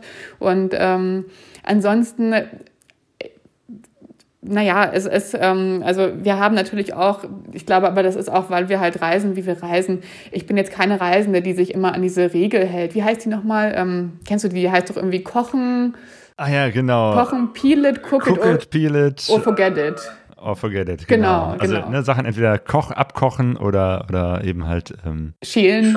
machen, schälen äh, oder eben halt nicht essen, weil es könnte halt immer irgendwas dran sein. Aber das, äh, das ist nicht so dein, dein Motto. Nee, ich finde, das geht, also für mich geht es ehrlich gesagt auch nicht auf so einer langen Reise, weil es bedeuten würde, man kann nie irgendwelche frisches Gemüse essen, dass man jetzt nicht irgendwie durchkocht und so weiter. Und für mich ist es irgendwie total essentiell, auch einfach mal eine Gurke, in eine Gurke beißen zu können oder eine Tomate, wenn man sie auftreiben kann. Und ähm, deswegen mache ich das sowieso nicht. Und deswegen ähm, muss man, glaube ich, auch schon damit rechnen, dass man irgendwie immer mal was am Magen haben kann, wenn man so reist, wie wir reisen oder so isst, wie ich jetzt esse auf so einer Reise. Und ähm, ich weiß auch ehrlich gesagt nicht, woran es lag. Das können ja auch immer verschiedene Sachen. Aber ich hatte durchaus, glaube ich, so in Sierra Leone und Liberia einfach mal für zehn Tage, um so frei von der Seele zu reden, für, von, für zehn Tage, glaube ich, Durchfall. Und ähm, das ist, da, da weiß man immer nicht genau, woran es liegt. Man kann auch nicht so richtig dagegen tun. Das schaltet einen meistens nicht komplett aus. Also ich hatte dieses Mal keine Lebensmittelvergiftung, die so war, so zwei Tage lang im Bett liegen, sondern halt einfach irgendwie so konstant, dass sich irgendwie der Magen nicht so ganz wohl gefühlt hat. Und ähm, ich finde es aber auch nicht so schlimm, damit dann zu leben und einfach weiterzureisen und auch zu wissen, okay, das wird irgendwann wieder vorbei sein. Und das kann auch einfach an der Hitze liegen oder an der Anstrengung, weil es ja einfach schon eine sehr intensive Zeit war. Das letzte Land, was ihr dann äh, besucht habt äh, und die Motorräder untergestellt habt, war Benin, richtig? Genau. Wie habt ihr das gemacht, einen Ort zu finden, wo ihr die Motorräder unterstellen könnt? Das war ähm, ehrlich gesagt total schön, weil mir ähm, ich habe ja vorher schon gesagt, dass ich mir dachte, so, ich suche mir das Motorrad aus ähm, nach den Händlern, die man so findet an der Küste. Und ähm, dadurch, dass wir in Dakar diese Probleme hatten mit, dem, mit der Afrika Twin und, der, ähm, und den Kupplungsscheiben, sind wir dort ähm, zu einem Motorradhändler gegangen, namens Cefao heißen die, ähm, die eigentlichen Yamaha-Vertragshändler sind. Und dort hat sich dann herausgestellt, dass von diesen Cefao, dass die fast in jeder ähm, westafrikanischen Großstadt einen Händler haben. Und ähm, nachdem da natürlich alle super hilfsbereit sind, haben die uns aus Dakar ähm, weitergeschickt und wir waren dann auch in Abidjan, weil in Abidjan in der Elfenbeinküste ähm, außer diesem ähm, kaputten Fuß, den wir da hatten, ähm, haben wir auch noch gemerkt, dass unsere Reifen nicht so lange halten, wie sie eigentlich halten sollten. Ach ja, die Füße der Motorräder waren auch kaputt. Genau, die Füße der Motorräder waren auch kaputt und wir hatten eigentlich, weil wir das natürlich schon vorher gemerkt haben, also wir sind nicht nach Abidjan gekommen und haben dann gemerkt, oh, unsere Reifen sind abgefahren, sondern wir haben das schon so eineinhalb Wochen vorher gemerkt und haben uns gedacht, so, hm, dann lassen wir mal lieber ähm, Reifen aus Deutschland nach Abidjan schicken von unserem Motorradhändler, damit ähm, wir da Reifen auswechseln können. Und DHL hat eigentlich gesagt, gar kein Problem. Eigentlich dauert es nur fünf Tage mit DHL Express, diese Reifen dahin zu schicken. Als wir dann in Abidjan waren, hat sich aber herausgestellt, dass unsere Reifen verloren waren. Und ähm, wir sind dann dort auf die Suche gegangen und es ist wirklich nicht einfach, ähm, Reifen zu finden für unsere großen Motorräder. Und wir mussten dann am Ende zwei, äh, zwei Hinterreifen nehmen, die nicht ganz gepasst haben von der Größe. Also die war so ein bisschen kleiner und ein bisschen größer, als sie eigentlich sein sollten. Und ähm, naja, aber äh, wir haben jetzt durchgehalten bis nach Benin, von daher Gott sei Dank. Und dann äh, bringt ihr wahrscheinlich das nächste Mal, wenn es dann irgendwann weitergeht mit der Reise, die richtigen Reifen mit. Genau, beziehungsweise haben wir jetzt eigentlich probiert, diese Reifen, die dann einen Monat später doch noch, nachdem das Paket verloren war, doch noch in der Elfenbeinküste angekommen sind. Ah. Ja, haben wir versucht, diese Reifen von ähm, Abidjan nach Benin zu schicken. Aber ähm, das Problem ist, dass sie wohl auf dem Weg wieder verloren gegangen sind. Ich weiß ehrlich gesagt nicht, ob die jemals ankommen. Das ist natürlich ein bisschen traurig, aber ähm, vielleicht auch ein bisschen lustig. Und ähm, wenn Sie jetzt dadurch, dass ich jetzt ja gar nicht ähm, weitermachen kann mit dieser Reise am 1. April, wie ich es eigentlich wollte, ähm, wenn Sie also bis zum nächsten Mal, wenn Corona hoffentlich irgendwann vorbei ist, noch nicht angekommen sind, dann müssen wir wieder welche mitnehmen mit dem Flugzeug. Im Vergleich zu deiner ersten großen Motorradreise wart ihr auf dieser Reise zu zweit unterwegs. Du hast ja beschrieben, auch in deinem Buch, dass du es ja eigentlich sehr genossen hast, diese Freiheit, alleine unterwegs zu sein. Äh, wie war das jetzt im Vergleich, plötzlich zu zweit zu reisen? Ich fand es ehrlich gesagt ganz schön, auch wenn man natürlich diesen Austausch hat. Und ich habe das ja, glaube ich, auch schon in meinem Buch damals geschrieben, als ich irgendwie so diese Zeit hatte, als ich mal mit jemandem gemeinsam gereist bin, ähm, dass das, es sind einfach zwei verschiedene Arten zu reisen, meiner Meinung nach.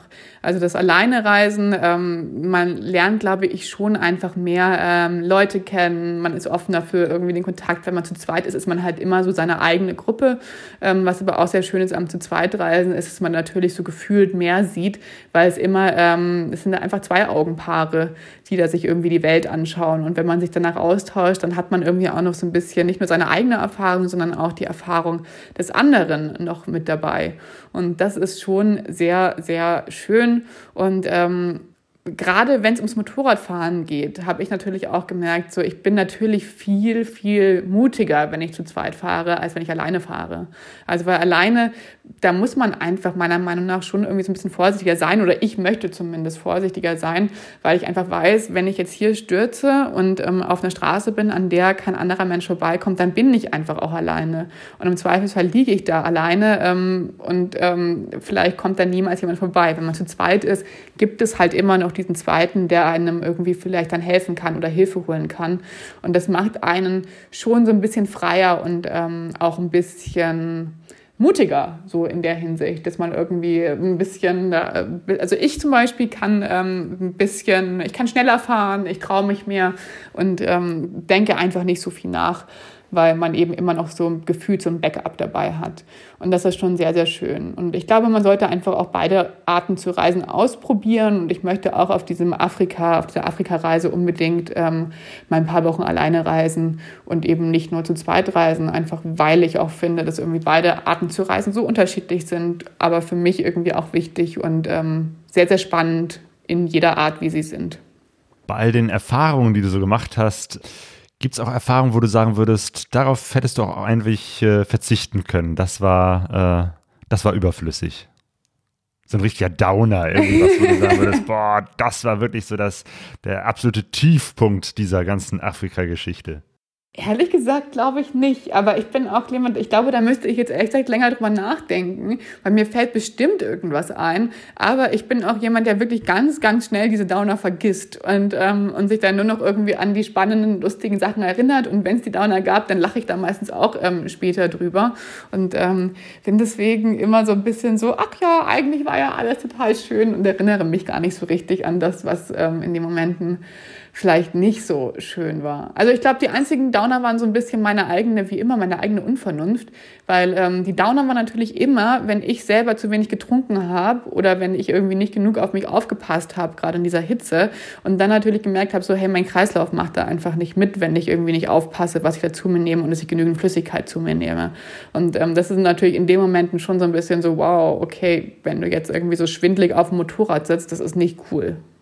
Hattest du denn ähm, so eine Trinkblase dabei oder wie hast du dich da regelmäßig mit Wasser versorgt? Nee, ich frage mich auch, ob ich das machen sollte. Hast du sowas?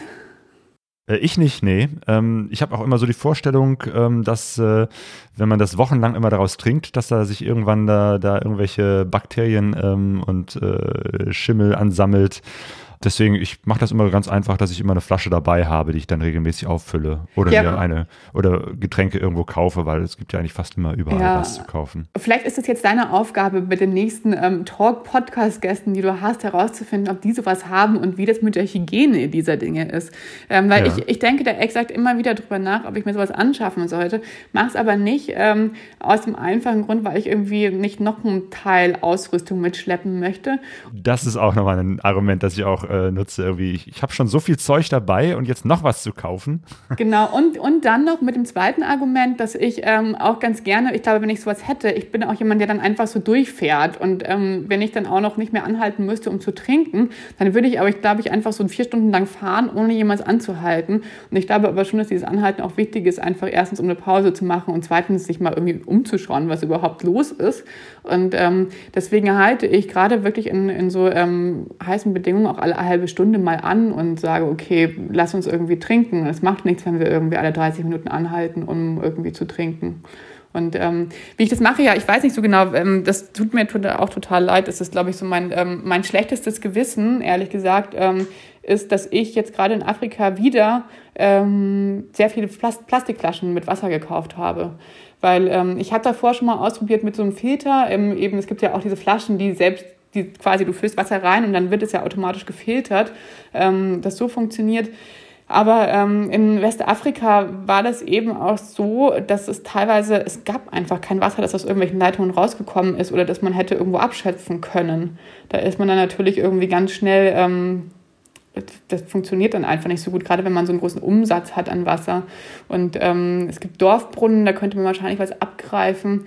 Aber ähm, mir war das da irgendwie auch zu unsicher. Ich glaube, ich muss mich da noch mal ein bisschen besser informieren. Es gibt ja auch diese ganzen Keimabtöter. Weil ähm, diese Was Plastikwasserflaschen, das ist ähm, wirklich ein Teil meines ähm, schlechten Gewissens. Das stimmt, das ist echt immer so ein großes Problem. Und das ist ja auch unabhängig davon, äh, woraus man das Wasser trinkt, weil auch wenn du so eine Trinkblase dabei hast, muss ja auch erstmal das Wasser da sein, um es da rein zu füllen. Und im Zweifelsfall nimmst du dann auch wieder eine Plastikflasche. Also da hast du recht. Das mal rauszukriegen, das äh, notiere ich mir mal als Frage an weitere Reisende. Wie kriegt man das hin, äh, sauberes Wasser zu trinken, ohne ständig da diese Nestlé-Flaschen überall zu kaufen? Ja, ich habe mich ja schon mal informiert. Es gibt sogar solche Dinger, die heißen, die sind so, ähm, die hältst du quasi, die haben wie so eine UV-Strahlung, die hältst du in dein ähm, in das Wasser rein. Und wenn es einigermaßen klares Wasser ist, ähm, kannst du es reinhalten und es tötet irgendwie 99 Prozent aller Bakterien ab, was total spannend ist, einfach durch diese Strahlung, die das irgendwie an das Wasser abgibt. Das haben wohl sehr viele, ähm, auch so Backpack-Reisende und, ähm, und Hiker, die wirklich irgendwie auf so lange lange Wanderungen gehen, haben das wohl dabei. Ähm, ich bin mir aber immer nicht so ganz sicher, ob das irgendwie reicht, um so ein Wasser in Afrika ähm, quasi wieder genießbar zu machen, das dann vielleicht nicht so klar ist. Ähm, deswegen ja, es wäre schön, wenn du mal mit dem Experten darüber sprichst. Es wäre gut, wenn du das mal ausprobierst, weil äh, du bist ja demnächst irgendwann hoffentlich wieder in Afrika unterwegs. Ich bin ja zurzeit eher so in Europa unterwegs, da braucht man sowas nicht. Und du bist ja hier eher die Mutige, die sagt, ach, so ein Durchfall zehn Tage ist doch egal. okay, ich überlege mir das fürs nächste Mal. Aufgabe. Genau, ich frage dich das nächste Mal, wie ist das hier mit dem, mit dem Wasser? Oh Gott, oh Gott. Okay, aber nachdem ich dich nach dem Downer gefragt habe, ist jetzt natürlich auch die Frage, was war der schönste Moment auf der ganzen Reise bisher? Ich, es gab sehr, sehr viele schöne Momente, die aber meistens damit zu tun hatten, lustigerweise, dass es alles so untouristisch ist in Westafrika. Und ähm, ich glaube, für mich sind immer die schönsten Momente, wenn man so mit sich und der Natur ist, weil ich das weil ich die Natur einfach so mächtig finde. Und ähm, wir waren in Guinea und haben so einen Ausflug zu so einem Wasserfall gemacht. Und ich dachte, also so von, man liest dann ja irgendwie so im Internet und schaut so, was kann man irgendwie machen und ähm, wo sollte man hinfahren. Und ähm, dann habe ich von diesem Wasserfall gelesen, dachte mir so, naja, das klingt irgendwie ganz gut. Ich bin eigentlich nicht so der Fan von Wasserfällen, aber schauen wir uns halt mal an. Und ähm, dann sind wir da hingefahren und es klang irgendwie wahnsinnig touristisch, als ich drüber gelesen habe. Und dann aber schon, als wir hingefahren sind, dachte ich mir so, okay, so touristisch, touristisch kann es nicht sein, weil das einfach so eine extrem schlechte Straße war. Es war, glaube ich, eine der schlechtesten Straßen, auf die ich auf der ganzen Reise gefahren bin. Und ähm, irgendwann nach so, keine Ahnung, zwei Stunden auf dieser extrem schlechten Straße sind wir in diesem Wasserfall angekommen. Und es war da einfach kein anderer Mensch außer uns.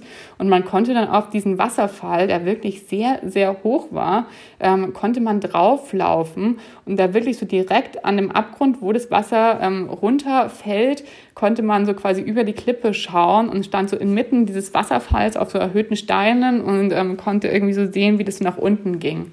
Und das fand ich so beeindruckend und ähm, es war irgendwie wirklich so eine Macht der Natur, die da irgendwie passiert ist und irgendwie so ein sehr, sehr spezieller Moment, in dem man irgendwie wirklich merkt, so wow, ähm, dafür, alleine für diesen Moment hat sich diese Reise sehr gelohnt.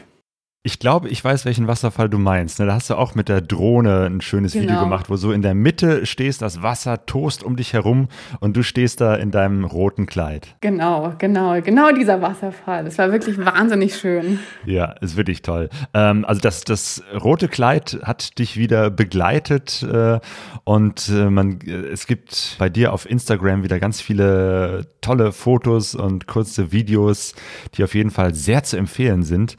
Wie wichtig ist ist das jetzt äh, auf deiner Reise oder deinen Reisen, die Kommunikation auf Instagram, wo du ja eben halt Fotos, Videos, aber auch immer so kleine Geschichten postest? Ähm, ich habe auf dieser Reise, bevor ich losgefahren bin, ähm, hatte ich ehrlich gesagt so eine kleine Social-Media-Krise, falls man das so nennen kann, weil ähm, ich mich gefragt habe, ob und wie man denn seine Reisen oder seine Erlebnisse überhaupt teilen sollte und was man denn teilt und mir auch sehr viel Gedanken darüber gemacht hat, was so Oversharing ist, ob man wirklich irgendwie alles, was man isst in seinem Alltag irgendwie mit, ähm, mit auf Instagram teilen muss und irgendwelchen Instagram-Stories und ähm, habe dann für mich festgestellt, nee, vielleicht ähm, ist das der Weg, wie ich irgendwie kommunizieren möchte und wie ich von meinen Reisen berichten möchte, sondern ähm, vielleicht möchte ich einfach irgendwie ein bisschen mehr Zeit auch dafür, diese Inhalte aufzubereiten. Und ähm, deswegen habe ich mich dann dazu entschieden, ähm, erstmal nicht von meinen Reisen zu posten, während ich auf der Reise war, weil ähm, ich eben erstmal so diese Sachen für mich selbst erleben wollte und nicht sofort alles so live auf Social Media teilen. Und ähm, dann, während ich auf Reisen war, habe ich dann angefangen, quasi wieder vorne von, von den Sachen zu posten, die ich quasi Wochen vorher erlebt hatte. Und ähm, jetzt, wenn man mir folgt auf Instagram oder Facebook, vor allem auf Instagram, bin ich ja noch immer an der Elfenbeinküste ähm, mit meinem Content, obwohl ich schon ähm, seit paar Wochen wieder zurück bin und ähm, habe eben noch die ganzen Länder bis Benin vor mir, was einfach diesen Grund hat, dass ich eben von, während ich selbst gereist bin, gesagt habe, okay, ich möchte nicht mehr so viel auf Social Media sein, sondern ich möchte einfach irgendwie erstmal diese Reise für mich selbst genießen und ähm, danach schauen, was ich davon teilen möchte und wie viel.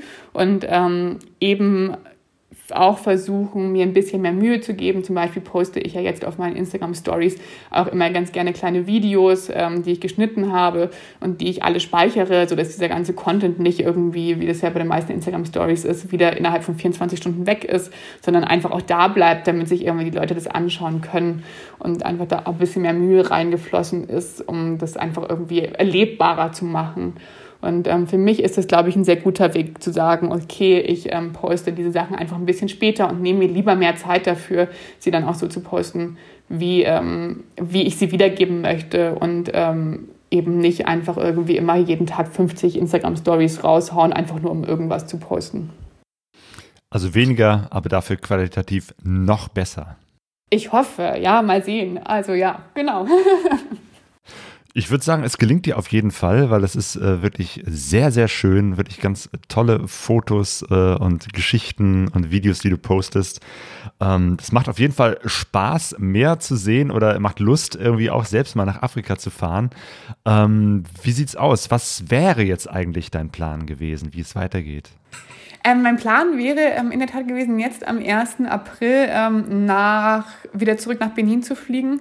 Und ich wäre dann nicht so lange gereist, nur ähm, knapp einen Monat und bis nach Gabon gefahren. Und dann wäre eigentlich der Plan gewesen, im Sommer, sprich im Juli oder im August, wieder für eineinhalb Monate zu reisen. Und ähm, das hat sich jetzt, glaube ich, also ich weiß noch nicht, wie es im Juli und im August aussieht. Irgendwie ich, ich habe irgendwie gar kein Gefühl, aber ich glaube, ähm, im Moment, wie die Situation aussieht, wird wahrscheinlich sogar das schwierig.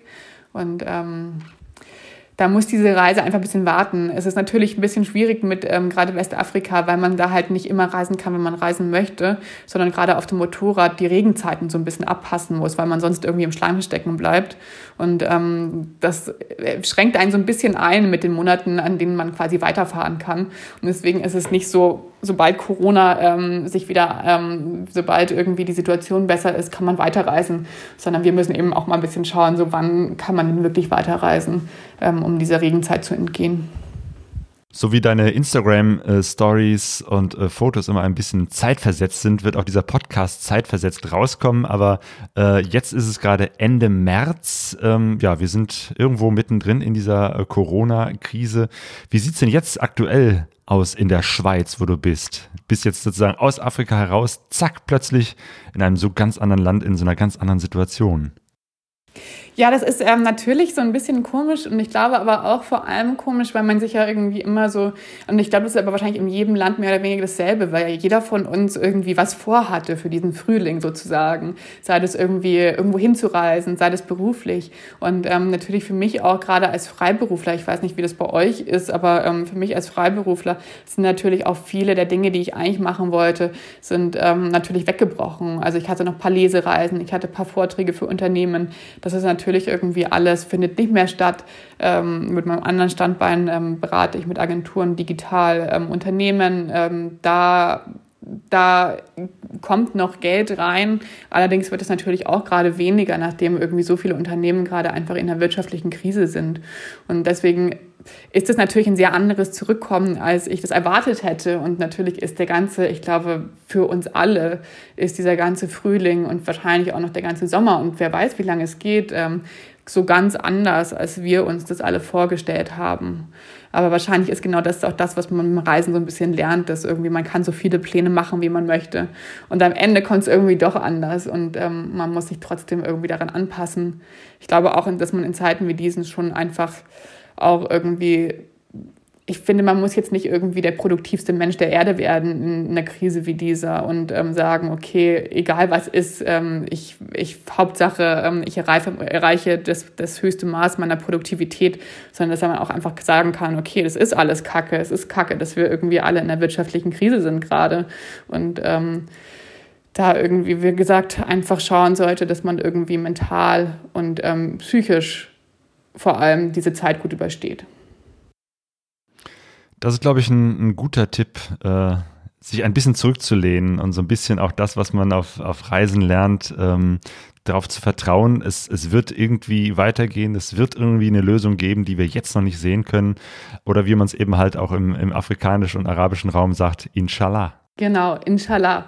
Und vielleicht, vielleicht hat ähm, sogar schon dein ähm, nächster Podcast-Teilnehmer, wenn wir so ein bisschen in der Zukunft sind, wenn die Leute das hören in der Zukunft, ähm, vielleicht ist dann die Situation sogar auch schon ganz anders und ähm, man wird uns dann Tipps geben können, wie wir ähm, so bald wie möglich ähm, wieder weitermachen können. Ich will es hoffen und will dir danken für dieses ausführliche Gespräch, für deine Geschichten, die du mitgebracht hast. Sehr schön war es. Vielen, vielen Dank. Lea, mach's gut und bleib vor allem gesund. Dankeschön. Du auch. Den Instagram-Account von der Lea Rieck, den verlinken wir natürlich in unseren Show Notes. Ja, eigentlich, ne, Claudio, geht's uns ja so ein bisschen wie der Lea Rieck. Unsere Reise Abenteuer Abendland, ähm, die kann ja jetzt auch nicht stattfinden, die können wir jetzt auch nicht fortsetzen durch eben den Corona-Lockdown. Da hängen wir jetzt auch so ein bisschen in der Luft und wissen nicht, wie es weitergeht. Eigentlich wären wir jetzt äh, in Italien unterwegs, mhm. äh, in Sizilien, wo wir unsere Motorräder untergestellt haben und wären weiter Richtung Griechenland gefahren. Ja. Ähm, aber ne, mit geschlossenen Grenzen äh, geht das nicht. Und wir hatten ja auch im letzten Podcast schon äh, erzählt, dass wir uns äh, Sorgen machen, speziell eben halt äh, um die vielen Flüchtlinge, die gerade in Griechenland auf der griechisch-türkischen Ecke ähm, festhängen und in dem griechischen Lager auf der Insel Lesbos, Moria. Äh, in diesem Lager sind ja aktuell 20.000 Menschen auf einem Platz, der eigentlich nur für 3000 gedacht ist. Und Europa tut sich da schwer, die Menschen zu evakuieren, denn da wird es jeden Moment losgehen mit ähm, Corona. Da gibt es keine Möglichkeiten, sich die Hände zu waschen oder sich aus dem Weg zu gehen. Also die Menschen müssen da einfach weg so, weil da gibt es auch keine ordentliche medizinische Versorgung. Und äh, um da mehr Druck zu machen, dass äh, Deutschland hat ja jetzt sich bereit erklärt, 50 Kinder äh, da äh, aus dem Lager auszufliegen. Das ist natürlich viel zu wenig. 50 ja, ich von finde auch, weil die verkaufen das jetzt so als total große Geste irgendwie und dabei, ähm, ja, finde ich, äh, versuchen sie so ein bisschen ähm, zu wie soll man das sagen, zu verwischen, dass es ja eigentlich wirklich nur ein Tropfen ist auf dem Stein. Klar, ein wichtiger Tropfen, aber ich finde, ähm, die Geste hätte durchaus größer sein können. Genau, wir machen da weiterhin Druck und zwar äh, die Aktion Mission Lifeline, die normalerweise Seenotrettung machen. Die haben äh, eine Luftbrücke vorbereitet äh, und gesagt, hier, es gibt äh, genug Möglichkeiten, die Menschen dort rauszuholen. Und äh, auf ihrer Homepage äh, empfehlen sie eben halt auch E-Mails zu schreiben oder direkt anzurufen beim Innenministerium, die jetzt dafür zuständig sind, die Menschen aus Moria rauszuholen, um da einfach weiter öffentlich Druck zu machen. Einmal unter dem äh, Stichwort Save Them und dem Hashtag Leave No One Behind.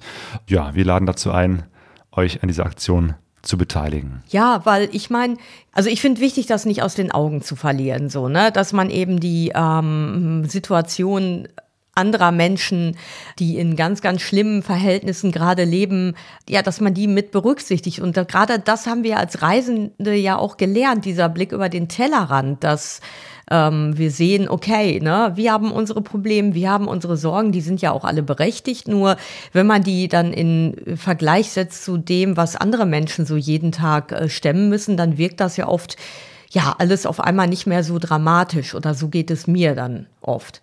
Oder, oder was ich jetzt auch schon öfters mal gehört habe, so ja, ähm, die Bevölkerung in Afrika, die sind ja alle viel jünger, die werden die äh, Corona-Krise viel besser wegstecken, habe ich in einem Podcast gehört, wo ich denke, Mensch, das ist aber auch total naiv, diese Vorstellung, weil natürlich, ähm, klar, ähm, haben wir ein Problem damit, dass unsere Bevölkerung so alt ist und dass hauptsächlich ältere Menschen betroffen sind oder zu der Risikogruppe gehören. Aber ähm, trotzdem ähm, ist es ja so, dass gerade wenn man so überlegt, ähm, wir haben ja Freunde in Nairobi und auch in Mukuru-Slum, ähm, in einem der größten Slums in Nairobi.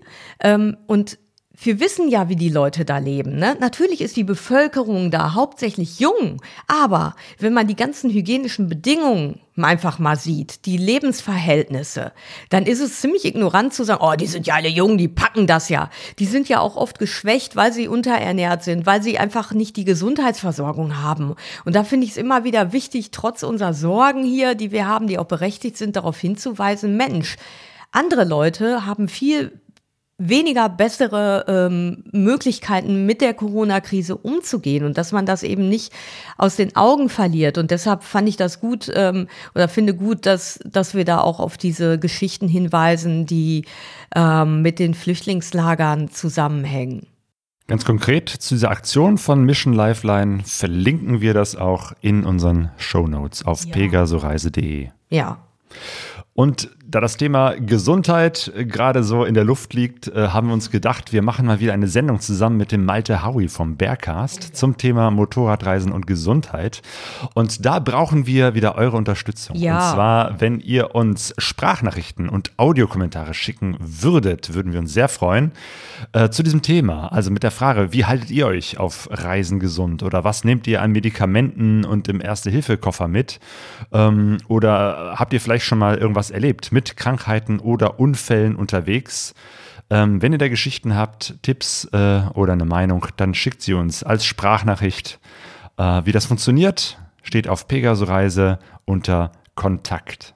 Ja, aber jetzt erstmal, äh, apropos Gesundheit, ähm, man sagt es ja jetzt wirklich sehr oft, aber es ist auch wirklich, glaube ich, wenn heute die Leute das sagen, bei den meisten würde ich mal unterstellen, dass es jetzt wirklich auch so gemeint ist und nicht nur eine Floskel, nämlich bleibt gesund. Bleibt gesund, macht's gut. Tschüss.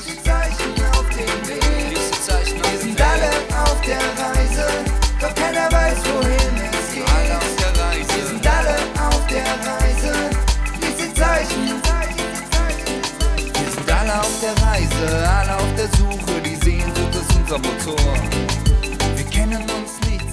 Wir kennen uns